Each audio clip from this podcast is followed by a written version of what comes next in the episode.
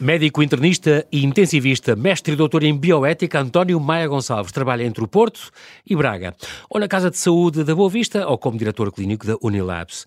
Generoso e sempre disponível, visita e atende doentes e marca consultas até nos fins de semana e feriados.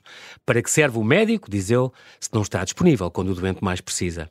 Há 25 anos que lida todos os dias com a vida no limite. Firme opositor da eutanásia e da não reanimação em certos casos, luta pela vida e respeita a morte, mas não a teme. Quem é este clínico pianista e sportinguista, amante de ópera e bom chefe, que gosta do seu cigarro, mas dispensa um bom vinho? Olá, doutor António Maia Gonçalves, bem-aja por ter aceitado este meu convite diretamente do Porto. Se não me engano, está no Porto, certo? Bem-vindo ao Observador. Estou no Porto. Muito obrigado pelo convite. Antes de mais, estou no Porto, sim, sim. É um dia de trabalho, tem que ser. Uhum. O doutor uh, nasceu em, em, em, Lourenço Marques, na altura, por, por causa de uma, de uma, da comissão do seu pai, que, que, que era, que era uh, poveiro, general, engenheiro militar. Uh, nasceu em, em Lourenço Marques e há uma característica muito engraçada. Depois de ser médico, uh, acabou por um dia vir a tratar a própria enfermeira que, que o viu nascer, certo? É verdade. Na altura... Em Lourenço Marques havia uma, uma irmandade que tinha uma casa de saúde em Lourenço Marques uhum. e, curiosamente, essa mesma irmandade é a Casa de Saúde da Boa Vista que existe no Porto, ah, onde pronto. eu também trabalho e, e cheguei a, a, ter que tratar a, a minha parteira, digamos assim. Esta, esta... Foi um, uma coincidência engraçada. Exatamente, exatamente. Aliás, não, não é caso único. Há muitos dos seus uh, mestres, uh, sempre como o doutor trabalha em, em, em, como é intensivista, em, no fundo em cuidados intensivos, uh, sempre preferiram ser tratados por si, o que, é, o que é, diz muito sobre a sua qualidade também como aluno e depois como profissional. Isso deve enchê-lo de orgulho. É sempre, para o médico é sempre uma honra, um dos eh, confiar em nós e pedir apoio para ele ou para a sua família. E, mas eu sinto-me honrado com a confiança de qualquer doente. Portanto, uhum. uh, não tenho, tenho, tenho consciência que é um privilégio para qualquer médico merecer a confiança de um doente, porque, repare, não estamos numa sociedade em que há esta grande desconfiança entre as pessoas, há muito individualismo, e a verdade é que em Portugal as pessoas ainda vão ao médico e depositam a sua confiança no médico. Uhum. E eu acho que isso é um privilégio enorme desta profissão que eu tenho e, portanto, uh, claro que ter a honra de ser distinguido por um dos pares é sempre muito honroso, mas que a confiança de qualquer doente para mim é sempre uma enorme honra poder uh, merecê-la. O seu pai, aliás, um homem muito parecido com Omar Sharif, e por causa disso, se não me engano, até foi confundido no aeroporto, uh, e era confundido volta e meia com, com, com este grande ator egípcio. Uh, ele foi adido militar, foi, foi adido aeronáutico em, em, Londres, e trabalhou, foi o último comandante militar de Macau, e teve uma grande honra. Ele foi a Buckingham Palace para ser condecorado pela Rainha Isabel II com a Victoria Order Croft. Um, nessa altura, o Príncipe Felipe confessou-lhe que uh, uh, sinto, sinto que estou diante de um VIP e o seu pai teve uma resposta extraordinária. Sim, eu, eu, é sempre muito simpático quando falam do meu pai eu agradeço. Uh, o, o, meu pai disse-lhe que, que de facto o, as, as, outras pessoas, a família é que o fazia ser uma pessoa importante e as pessoas é que o faziam ser uma pessoa importante, que ele não tinha nada de importância. Basicamente foi isto. Ele, ele mas, era. Diga, diga. Mas pronto, foi digamos que era um bocadinho uh, protocolar, ele foi adido e normalmente o, o, corpo diplomático é muito bem tratado em Londres e pronto, e foi um bocadinho, ele tinha estado em Macau antes, uh, tinha tido, na, foi naquele tempo no verão quente de 75 e tudo isso, e portanto houve um relacionamento estreito com o comando militar de Hong Kong e portanto na altura depois quando ele esteve em Londres, uhum. foi pouco tempo depois disso, houve essas atenções todas com o meu pai que eu muito, muito me honraram, como é evidente. O seu pai era um, eu falo dele também por, por causa, porque tenho a noção que, que muito do seu caráter uh, tem, tem muito a ver com ele. O seu pai era conhecido por ser um grande educador, que fazia, a gente tem sempre a ideia de um pai general, portanto é um, alguém que é muito rígido demais, mas o seu pai tinha o condão de fazer cumprir regras sem, sem castigar. Educava-se sem ser uh, autoritário. Inclusive com aquela história curiosa que, que apanhou, em sua casa toda a gente fumava, e apanhou-os um dia aos quatro filhos, todos a fumar. Tinham, o, o, António devia ter uns, uns 12, 13 anos, 13 anos talvez. O mais velho tinha uns 14, tinha uns 18. 18. E um dia o seu pai entra e está tudo a fumar. E, e, e depois disso?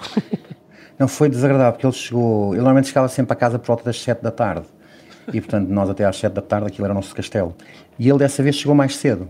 E entrou em casa e estávamos os quatro a fumar. E o meu pai ficou assim parado, dois ou três minutos, sem saber o que havia de dizer, e foi-se embora, foi-se embora, saiu de casa, foi-se embora. Nós apagámos cigarros, abanámos tudo e tal.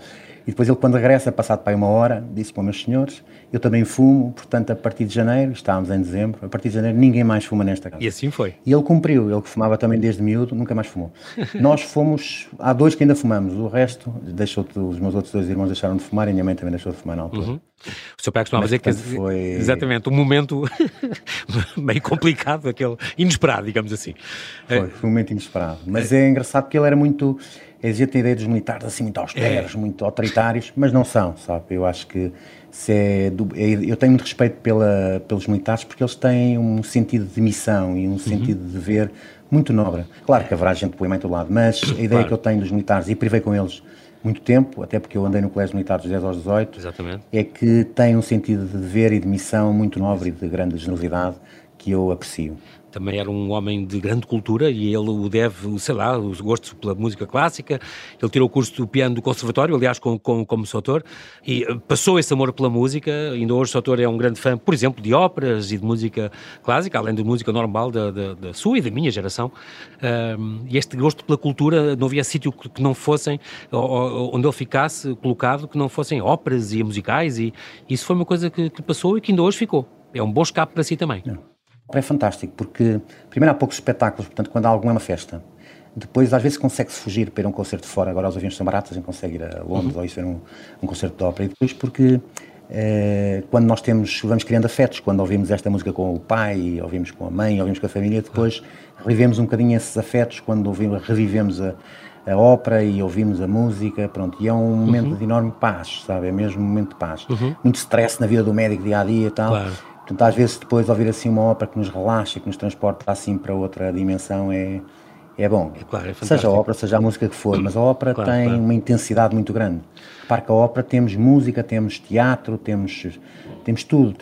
Exatamente. Eh, um, é, um, é, um, é um concerto riquíssimo, portanto. Claro, uma história, é tudo, atores, exatamente, em palco, exatamente. cantores. Uh, muito bem. A sua mãe, Maria Luísa, pronto, ela, ela um, que ainda vive, ela é também é engenheira, aliás, o pai é engenheiro militar e, e, civil, a mãe é engenheira química, ela dava aulas e uma pessoa também extraordinar, extraordinariamente ligada à arte. Ela desenhava, uh, pintava, uh, ela era uma artista e também era uma cozinheira de mão cheia.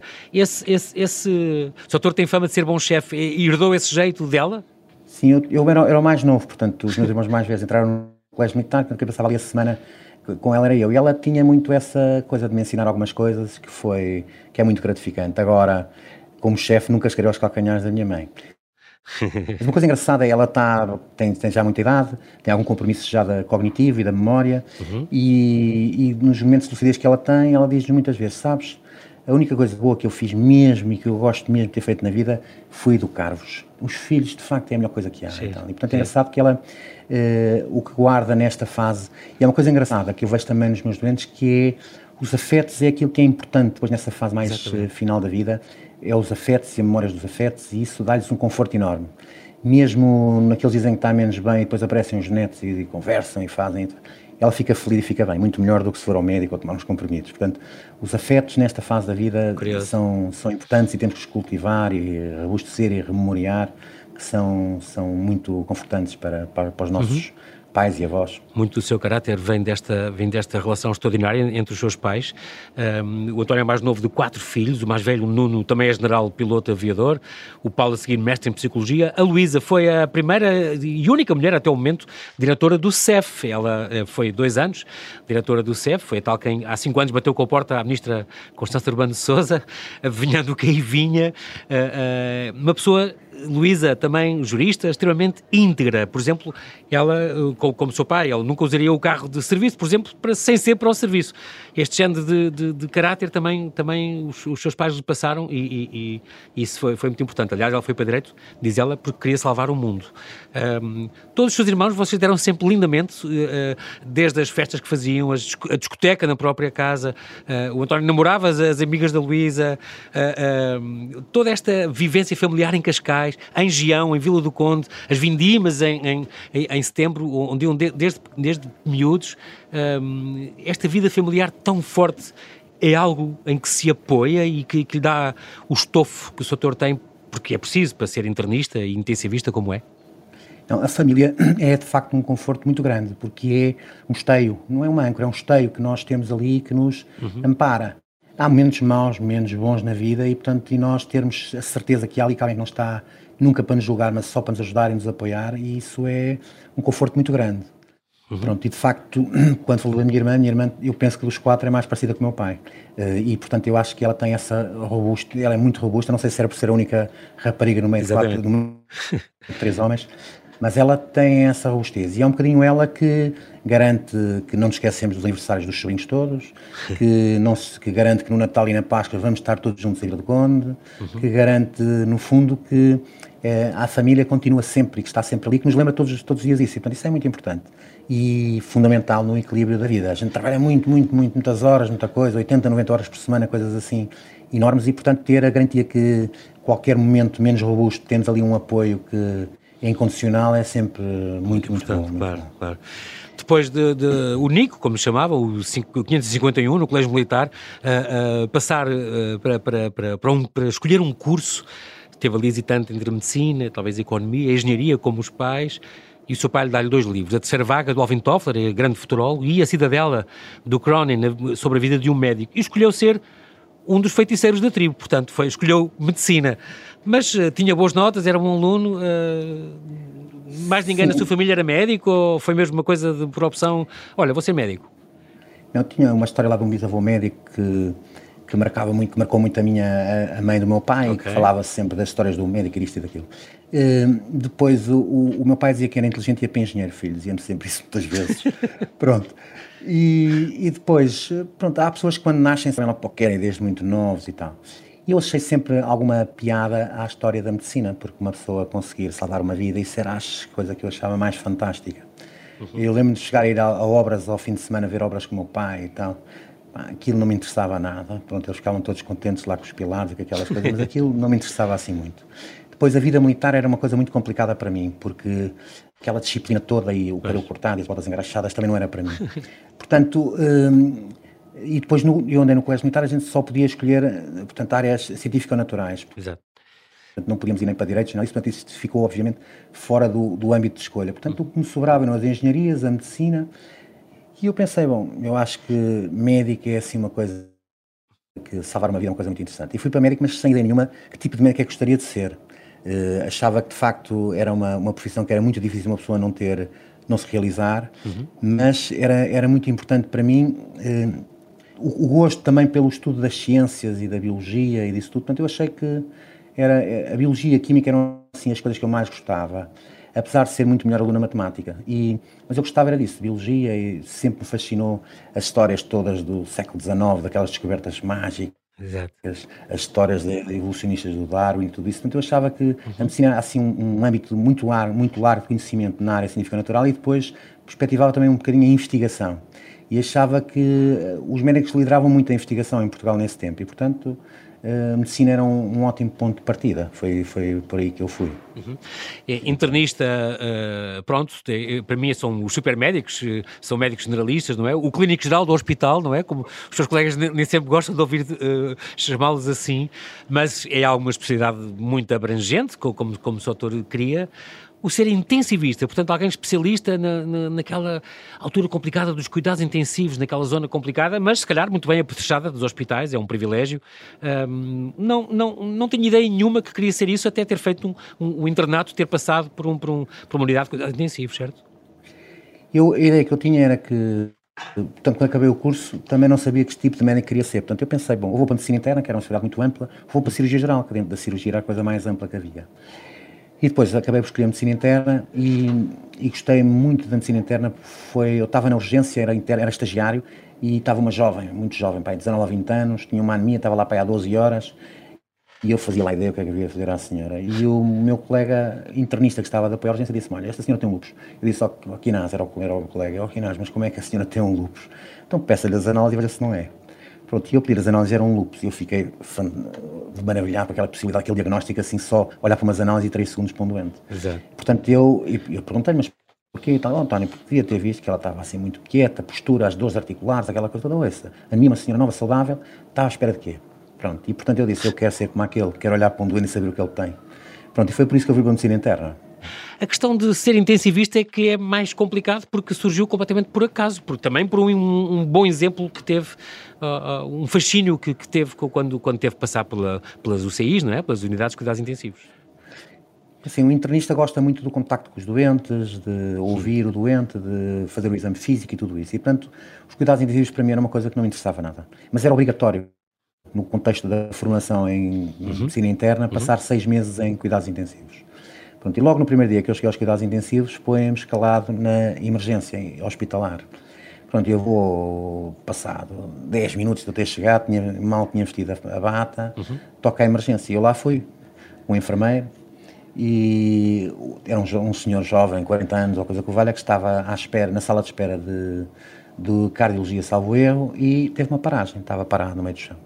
Pronto, eu pego um desfibrilador, ponho-lhe a espada em cima, vejo que é um ritmo desfibrilável, portanto, uma arritmia complicada, estava sem uhum. pulso, mas essas arritmias assim complicadas ventriculares respondem muito bem ao choque. Uhum. Uh, pronto, ele deu um choque, pronto, e o doente recuperou imediatamente, pulso e tensões. Pronto, e aquilo é uma sessão tão fantástica de uma pessoa uh, tem um, um, doente basicamente parado e com parado, quer dizer, uma paragem cardiorrespiratória, portanto é uma pessoa que deixou de respirar, exatamente. Exatamente. Caiu inanimado. E uma pessoa com uma manobra simples resolve o assunto. O doente levanta-se e quase queria ir embora logo. Já não vi cá internacional Ficou fascinado. ali a fazer. Eu fiquei cheio que aquilo era, era uma coisa fantástica. Eu nunca mais quero sair daqui. Percebi, exatamente, foi, foi mesmo assim. Eu quero fazer isto. Pronto, e depois eh, a dimensão, depois, à medida que nos cuidados intensivos, percebe a dimensão humanista daqueles cuidados. A gente vê aquelas máquinas todas, aqueles ventiladores, o silêncio, o ruído dos alarmes, e muitas vezes acha que aquilo é a coisa mais desumana que há. Mas não é, sabe? Por trás de cada, de cada alarme, de cada decisão de admitir ou não admitir um doente, de cada decisão de continuar o tratamento ou manter só a terapêutica de conforto, está um enorme, um enorme esforço humanista de cuidar do doente e a família, apesar do doente estar ali vamos lá, encomenduzido, não é? Sim, e, portanto, há, um, há, uma atitude muito humanista. Toda, toda a equipa, não são só os médicos, os enfermeiros são fundamentais, que estão à cabeceira do doente uhum. e que cuidam. E, portanto, a ideia de, depois de, da dimensão humana daquele ambiente tão tecnológico é, é fascinante e foi, de facto, um, um, muito, um imã muito importante. Claro. Agora, isso foi, isso foi muito bom, mas era muito importante para mim continuar com o contacto do, com os doentes e, portanto, no, na consulta fui mantendo a consulta de medicina interna sempre porque Acho que isso enriquecia uhum. uh, a minha dimensão como médico e também uh, para experienciar todos, todas as, as, Porque é importante verbalizar, sabe? E nos cuidados Sim. intensivos não há verbalização do doente. E, portanto, verbalizar os sentimentos e tudo isso. Exatamente. E depois um bocadinho também fazer a ponte entre tudo isto que é um bocadinho, o, o, internista trata muitas vezes doentes crónicos, doentes crónicos que têm patologia respiratória, patologia renal, uhum. patologia uhum. cardíaca, e ter a noção que, se calhar, esses doentes, numa fase terminal das suas vidas, não ganhariam nada em parar os cuidados intensivos. E, portanto, a possibilidade de eles fazerem um documento com uma diretiva antecipada de vontades, de dizerem que nessa fase terminal da sua doença não querem ser sujeitos a traqueostomias, a intubações orotraqueais, irem para os cuidados intensivos, saber atempadamente qual é a sua vontade, Exatamente. três ou quatro anos antes disso acontecerem, e eles exprimirem a sua vontade, eu acho que isso é respeitar o doente na sua total exatamente, integridade, exatamente. nos seus valores, nas suas convicções. Exatamente. E, portanto, e, e um médico tem muito essa função, tem essa obrigação. A medicina antigamente era muito centrada no próprio médico. Depois, graças a Deus, foi-se centrando cada vez mais no doente. Uhum. E hoje em dia, a autonomia do doente é o valor principal da ética médica. E, portanto, nós podermos eh, respeitar a autonomia do doente eh, até aos seus últimos dias e dar um sentido à sua vida e à sua morte e podermos colaborar e garantir que isso assim acontece é um privilégio. Portanto, apesar do medicina interna e os cuidados intensivos serem duas coisas completamente aliadas uma da outra, a verdade é que me ajudaram muito a poder uhum. cuidar melhor. Uhum. Engraçado ter falado disso, nesta questão da humanização da medicina, uh, era muito centrada no médico, no, no, no, na doença, que depois mais talvez no doente. Hoje em dia, Soutor, não estará um bocadinho centrada, se calhar, na, na, economia? Hoje em dia, eu sei que o Doutor fala da questão do, do, do, já há uma pressão de negócio, há metas, objetivos, cotas. Os hospitais têm diretores de produção, eh, como se fosse uma fábrica. Hum, será que, eh, apesar da medicina ter tido grandes avanços, por exemplo, na agressão cirúrgica é, é cada vez menos violenta, mas eh, não caminhará para uma coisa cada vez mais economicista e mais impessoal? Não temos que lutar contra isso? Eu acho que é um dos grandes desafios. É evidente que os quatro grandes princípios éticos na, na, na, é, é não, não, fazer mal, primeiro não fazer mal, depois uhum. fazer bem, depois a autonomia, depois há o princípio de justiça. E o princípio de justiça inclui-se um bocadinho, é, é, exatamente que os recursos são finitos e, portanto, temos que claro. gerir de forma o mais equitativa possível para podermos acolher o melhor que for todos nos seus cuidados de saúde. Mas eh, tem que haver alguma preocupação. Os médicos, em regra, somos pessoas muito que ligamos muito pouco ou nada a esses aspectos. Sim. Há um, um ou outro que liga, mas em regra, quando ligam muito, depois deixam de ser médicos. Portanto, de uma maneira geral, os médicos ainda temos alguma autonomia no sentido de que, ouça, eu já tive algumas situações que me queriam privar de pôr um antibiótico ou outro e pronto, e com alguma pressão muito bem dirigida e robusta, resolvemos o assunto. Sim. Portanto, eu, eu acho que nós conseguimos ainda uh, resolver. É evidente que há uh, os gestores de produção eu, eu, detesto esse nome, esses gestores de produção, parece que estamos numa fábrica. Exatamente. Eu acho que até é ofensivo o nome, mas é verdade que as administrações assim os designam, as gestores de produção. Agora, que sejam pessoas que organizam melhor o tempo uh, cirúrgico e para se perder menos tempo para organizar Sim, melhor. E, e os, meios. Uh, rentabilizar melhor os meios, eu exatamente. acho que isso é muito bom. Agora, ouça, entender que dar valor. As vidas humanas têm todos o mesmo valor. Não há vidas com mais e menos valor. Portanto, não podemos valorar aquilo como unidades. Soutor, costuma dizer que tá respeita os administradores, mas respeita ainda mais os doentes. Mas realmente, é, concretamente, as suas unidades, eh, as UCIs, gastam muito. O custo médio de internamento é superior a 2 mil euros por dia. São camas muito restritas, é um recurso escasso, são menos de 3% das camas hospitalares. Portanto, é natural que haja alguma preocupação, obviamente, de, de quem gera um hospital uh, uh, para, para, para, pronto, para não desperdiçar, digamos, esses, esses meios. No entanto, esta relação médico-doente aliás, que está, está proposta para, para património material da humanidade, não é? Por proposta da Ordem dos Médicos de Espanha, que nós, nós nos associamos, um, é, uma, é uma, uma medida cada vez mais importante, que eu sei que é muito, muito acarinhada por si. Esta, a medicina também não, não estará a cair, doutor, na, na subespecialização, uh, é porque uh, as, as grandes maioria das doenças, as pessoas estão muito divididas, é? o ortopedista só sabe de ossos, o cardiologista só sabe do coração, mas às vezes a, a, necessidade do médico internista também não é um bocadinho, porque conjuga um bocadinho estas especialidades todas e no fundo percebe que as doenças são sistémicas e que são, não é, holísticas, apanham Sim. a pessoa na sua integridade? A parte, se calhar, emocional eu, e mental também? Essa, essa sua perspectiva eu acho que é muito importante, porque de facto nunca se pode ver numa floresta, não se pode só ver uma árvore, não é? Portanto, nós temos que Exato.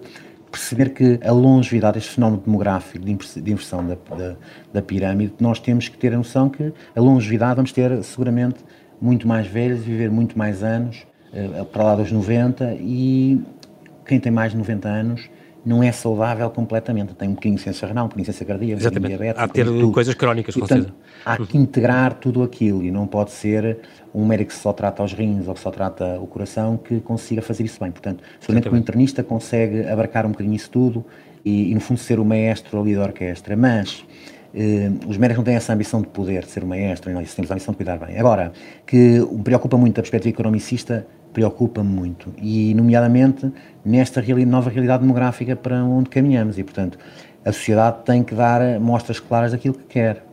Claro que os médicos também tiveram, adaptaram-se a isso, e repare, quando um médico é profundamente convicto de, do valor da vida e contra a eutanásia e todas essas situações, uhum. Eh, escrevi um livro sobre dizer que não se devem reanimar os doentes todos, não se devem admitir os doentes todos em Um tal livro Reanimar, portanto, que é uma pergunta, não é? Exatamente é, é portanto, uma, uma, uma, verdade que os médicos também se adaptaram a isso, em não fazer o tratamento espúrio.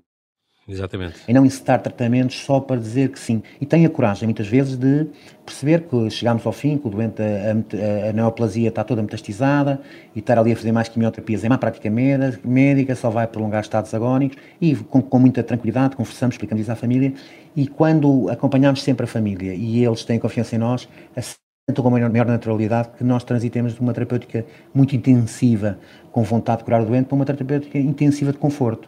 E Exatamente. isso é, é clinicamente correto e economicamente seguramente muito adequado. E, portanto, eu acho que a perspectiva economicista da, da medicina deve ser em praticar a melhor medicina possível.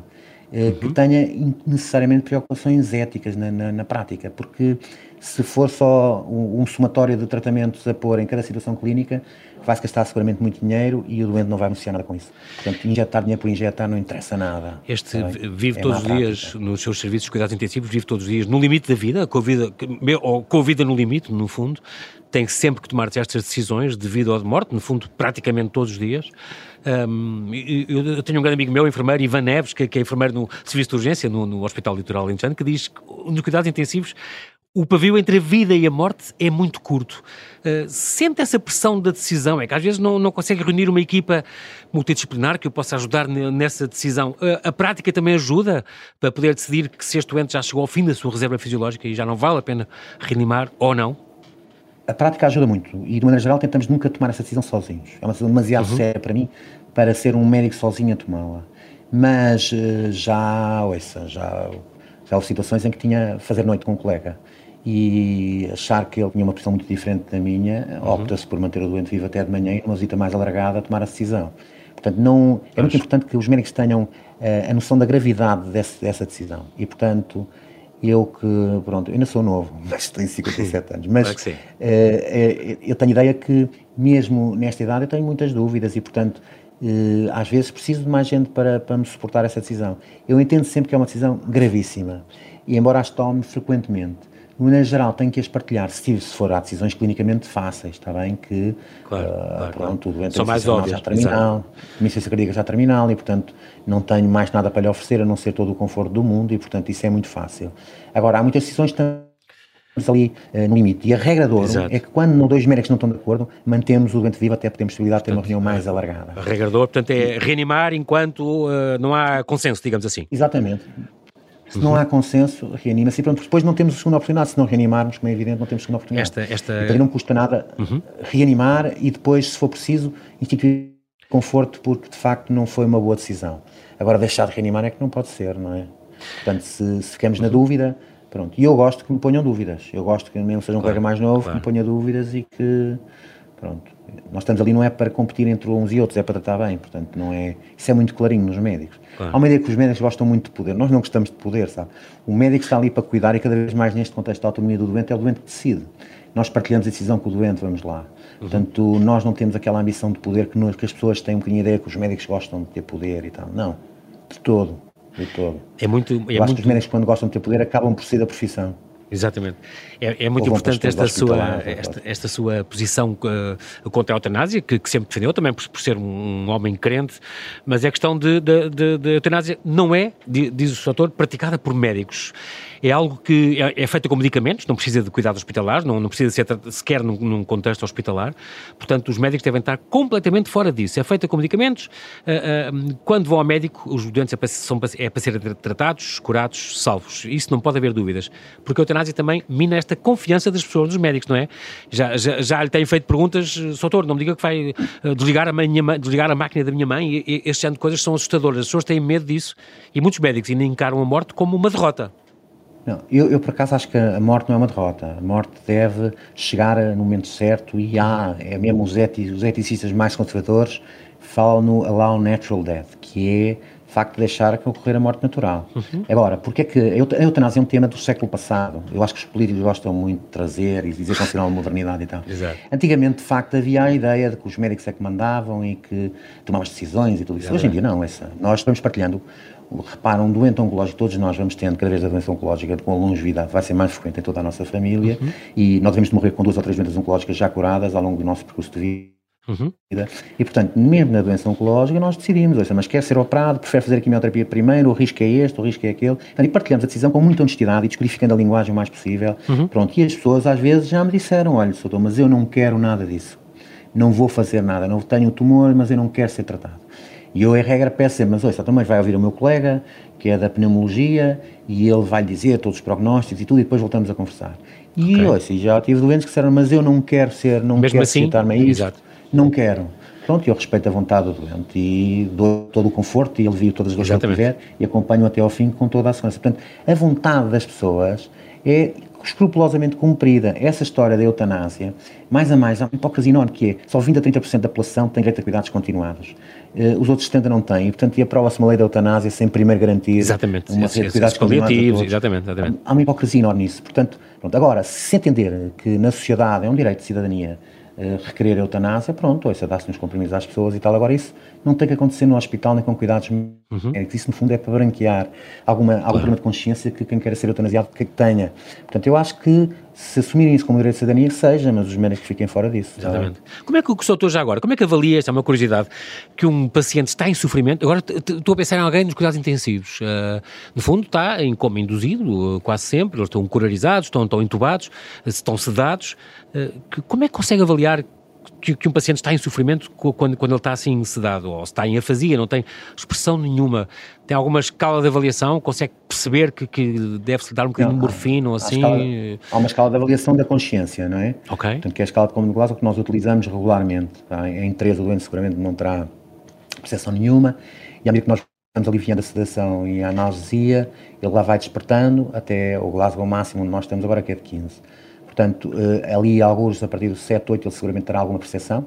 Uhum. E nós avaliamos isso com, como o doente está monitorizado pela resposta autonómica, se a frequência cardíaca começa a aumentar, portanto, todos os outros sinais indiretos. As pupilas, uh, sei lá, as fáscias, qualquer coisa, não é?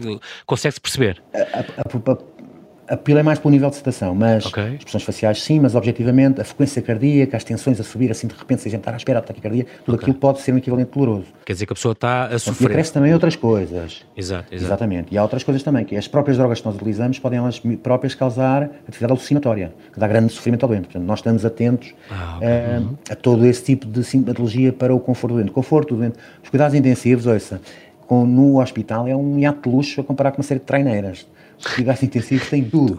Todo, tem material, os, tem os médicos, técnicos, tem enfermeiros, os, tem exatamente, exatamente. Costuma ser tudo, normalmente... Tudo, é uma equipa multidisciplinar é. muito rica, pronto.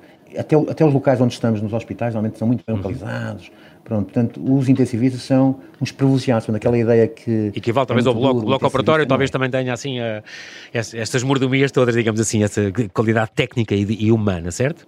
Sim, sim, sim, sim. Mas ali nos intensivos é, uma, é diferente do bloco operatório, porque no bloco operatório tu entra entre uma ou duas horas, vai embora e acabou. Ali não, dentro chegar a estar internado duas, três, quatro semanas. Exatamente. E portanto há outra realidade, toda a dimensão humana naquele internamento que não pode, não é possível num, uma passagem no bloco operatório de duas ou três horas. Também, portanto, claro, claro. há uma diferença grande. É, é, é uma atividade também muito física e o doutor não para mesmo ao fim de semana, marca consultas. Eh, os, os colegas às vezes queixam-se que, que, que, enche, enche eh, eh, há uma, uma, sobrecarga de consultas porque marca aos, ao fim de semana de manhã, aos domingos, ao fim da tarde do domingo, nos feriados, nas férias, está sempre muito atento e, e muito disponível. Mas, já disse uma vez, não, não vou ser intensivista até ao fim. Há, há de haver uma idade em que, que tem muito de físico, puxa muito pelo físico também e que já não aguenta. Não, eu estou a chegar a essa fase de deixar de ser intensivista, claramente. Mas, também, até porque hum, uh, um, médico, um médico a partir dos 55 anos é desaconselhado de fazer noites. Também. E, okay. e eu tenho ideia, tenho, tive grandes exemplos de grandes cirurgiões e tudo isso que chegaram ali aos 65 e outros aos 70 e deixaram de operar porque Pronto, o que não quer dizer que todo o conhecimento que tenham adquirido não possa ser utilizado, nomeadamente no consultório, está bem? Portanto, eu acho claro. que estou a chegar a essa fase de, dos cuidados intensivos, porque senão depois repara, estão dois médicos, um da minha idade e outro de 30 e tal anos. O de 30 e tal anos é que vai de noite andar ali a correr, não faz sentido. Claro, Portanto, claro. tem que estar duas pessoas que estão 100% disponíveis. E já me pesam, as noites pesam muito, portanto, uhum. Eu acho que há algum momento em que isso tem que acontecer. E faço com todo o gosto, está bem? Faço com a convicção que eh, na saúde a gente tem que estar, médicos ou enfermeiros, temos que estar enquanto podemos cuidar muito bem. Quando sentimos que já não estamos assim nessa fase, devemos cuidar de outra maneira e não, não insistir. Vai, vai, vai depois. É uma coisa demasiado séria. Vai escrever mais livros? Eh, vai contar mais histórias? Foi guardando ao longo ah, da eu, sua vida? Eu fui guardando algumas histórias, sim. Não e... com o microgravador que o pai lhe ofereceu, mas, mas ia tomando notas, pronto. Exatamente. Não, mas uh, leu o meu livro, eu agradeço. Não, mas eu tenho algumas histórias. Porquê é que uma pessoa não escreve assim? Porque as histórias têm que ter uma distância temporal segura, para não haver possibilidade de identificar as pessoas que estão envolvidas. Pronto, no livro que eu escrevi, as histórias eram todas histórias temporalmente distantes Sim. e os nomes adulterados, porque senão eu estou a contar histórias claro. todas elas verídicas e não posso contar uma história que aconteceu há 4 ou 5 anos, claro, porque claro. provavelmente, nomeadamente a cidade pequenina, claro, as pessoas reconhecem, portanto, essa distância temporal é, é, muitas vezes um fator limitante para a publicação, mas sim, tenho outro livro quase pronto. Uh, o, o, que... Esta pergunta, desculpe, fizeste, que vai sair, portanto, se calhar para o, para o ano que vem? Talvez sim, para o fim do ano que vem acho que sim. Uma acho pergunta é extemporânea, como é que gostava de morrer? Ah, certeza que não, no, certeza que não numa, numa unidade de cuidados intensivos. Uh, não, sabe que é um sítio onde se morre com muita tranquilidade. Isso sim, mas preferi se calhar aqui, morte súbita? não, eu gostava sim, eu gostava de morrer, eh, uma pessoa dormir e não acordar é seguramente a Exatamente, mais acordar morto, como dizia outro. Mas, mas, ouça, mas em casa, em casa é sempre o sítio melhor. Uhum, eu acho uhum. que em casa, no meio dos nossos, é sempre claro o, o, melhor sítio para ficar, acho eu. Uh, não, na medida do possível, o meu pai morreu em casa e, e a minha mãe seguramente que ficará em casa se for possível e eu eu acho que isso é importante, também com todo. Engraçado. caras conhecidas. É, era aquilo que eu dizia, os afetos, é muito importante os afetos claro nas comunidades mais claro avançadas. E começámos assim e assim vamos terminar, até porque este livro, Reanimar, eh, que, que lançou, uh, uh, é no fundo uma homenagem ao seu pai e, e exatamente porque tratou dele também na, na, fase final da sua vida. O seu pai já o ouvia como, como conselheiro, que estava, estava o seu autor ainda na faculdade, no quarto ou quinto ano, já era, que, que já lhe propunha tratamentos e, e tudo, e, e, o seu pai ouviu, que é, é, é, muito bom, é muito curioso. E vou terminar, Sr. Autor, com, com agradecendo a sua disponibilidade em falar ao Observador, falando também de uma, de uma, uma, no fundo, citando o seu livro, a carta que três meses antes de morrer o seu pai lhe deixou e tem esta citação de Santo Agostinho, a dizer, não choremos quem parte, lembremos e rejubilemos no que de maior e mais belo com ele partilhamos nesta vida. Doutor António Maia Gonçalves, muito obrigado pela sua disponibilidade e até uma próxima. Bem-haja. Muito obrigado eu, foi um prazer. Muito obrigado.